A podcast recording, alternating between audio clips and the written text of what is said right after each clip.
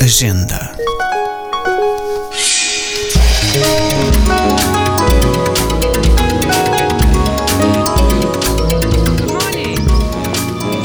Morning. Changing your books? Well, not mine. Florence's.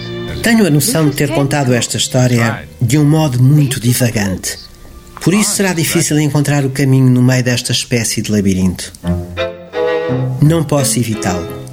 Agarrei-me à minha ideia de estar numa casa de campo, com um ouvinte silencioso que, entre as rajadas de vento e os ruídos do mar distante, escuta a história à medida que ela me vai ocorrendo.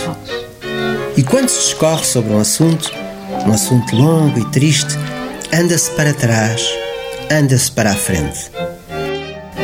Lembramo-nos de coisas já esquecidas e explicamo-las com tanto mais minúcia quanto reconhecemos ter-nos esquecido de as mencionar no lugar próprio e que, ao omiti-las, podemos ter dado uma falsa impressão. Though it's really nauseating when you detest it to have to eat several slices of thin, tepid pink India rubber every day.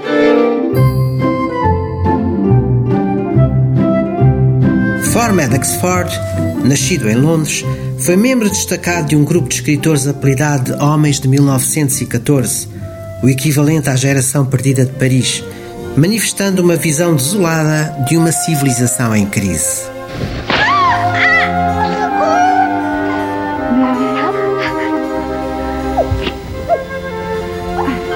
Este livro, um dos melhores romances ingleses do século XX, narra as complexas relações sociais e sexuais entre dois casais, um inglês, outro americano.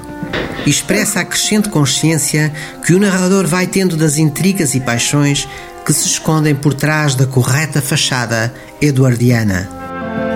A história mais triste jamais contada é um impressionante relato de traição, manipulação sexual, insanidade e perdição.